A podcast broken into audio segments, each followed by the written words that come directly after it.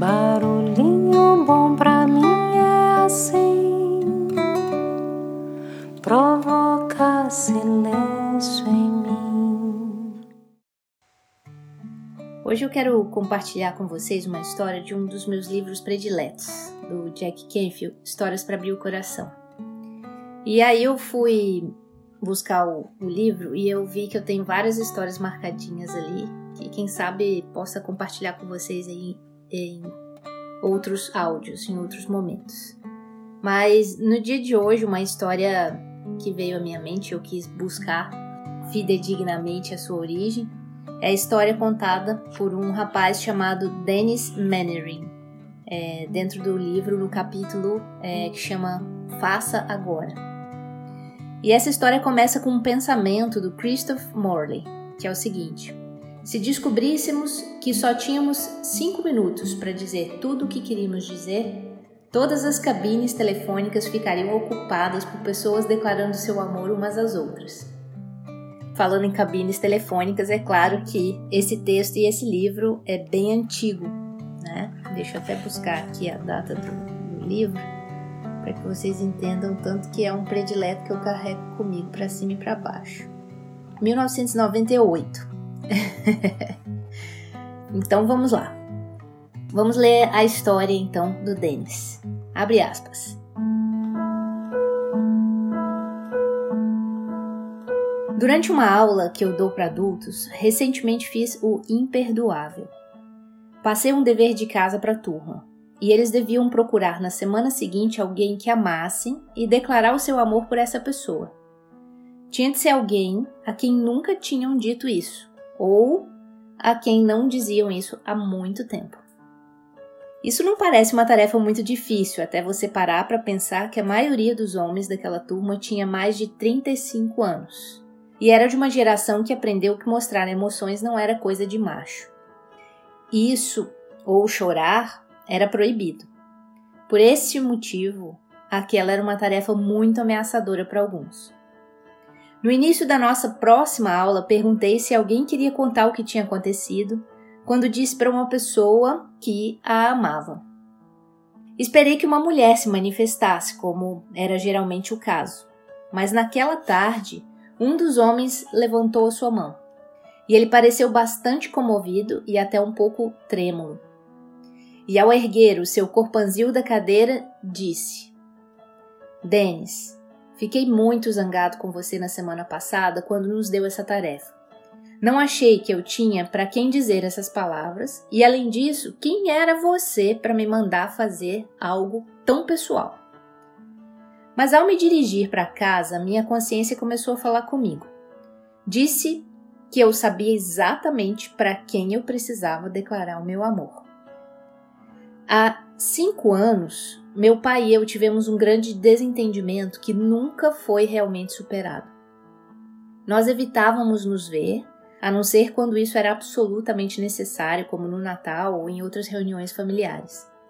Mas mesmo nessas ocasiões, mal nos falávamos. Então, na terça-feira passada, quando cheguei em casa, já estava decidida a dizer ao meu pai que o amava. É estranho, mas o simples fato de ter tomado aquela decisão pareceu tirar um grande peso dos meus ombros. Quando cheguei em casa, corri para dentro para contar à minha mulher o que eu ia fazer. E ela já estava dormindo, mas eu a acordei, mesmo assim. E ao ouvir o que eu disse, ela não só saiu da cama, mas pulou e me abraçou e pela primeira vez em nossa vida de casados me viu chorar. Nós ficamos acordados metade da noite, tomando café e conversando. Foi ótimo. Na manhã seguinte eu acordei cedo. Estava tão excitado que mal pude dormir. Fui para o escritório e trabalhei mais duas horas do que trabalhara em todo o dia anterior. Às nove horas, telefonei para o meu pai para saber se poderia ir à sua casa no final do expediente. Quando ele atendeu ao telefone, eu disse apenas: Pai, Posso ir à sua casa hoje à noite, depois do trabalho? Tenho algo para lhe dizer. E ele respondeu irritadamente: Qual é o problema agora? E eu lhe garanti que não demoraria muito, e ele finalmente concordou. Às 17h30, eu estava tocando a campainha da casa dos meus pais, rezando para que papai abrisse a porta. Tinha medo de voltar atrás caso mamãe abrisse e acabar dizendo a ela e não a ele. Mas por sorte, papai abriu a porta. Eu não perdi tempo. Dei um passo na direção da porta e disse: Pai, vim apenas para lhe dizer que amo você. Foi como se o meu pai passasse por uma transformação. Diante dos meus olhos, sua expressão se suavizou, as rugas pareceram desaparecer e ele começou a chorar.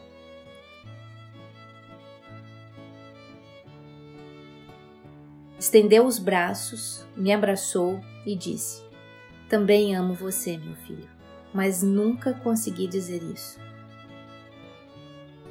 aquele momento foi tão maravilhoso que eu não desejei me mover. Minha mãe se aproximou com lágrimas nos olhos. Eu apenas acenei e lhe joguei um beijo.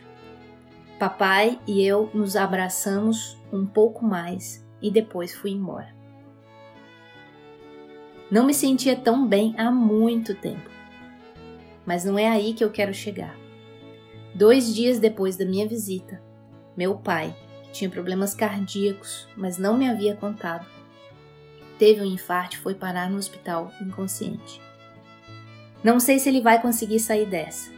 Por isso, a minha mensagem para todos vocês nessa turma é: não tenham medo de fazer o que sabem que precisa ser feito. Se eu tivesse esperado para dizer ao meu pai que o amava, talvez nunca tivesse tido outra chance de fazer isso. Façam agora o que precisam fazer. Fecha aspas.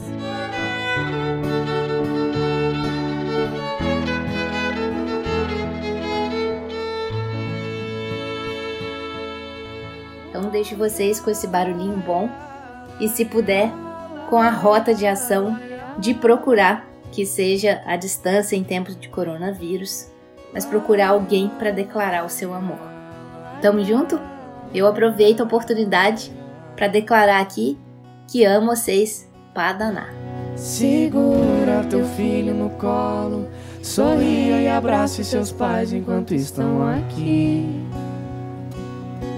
É. Que a vida é trem-bala, parceiro, e a gente é só passageiro, prestes a partir.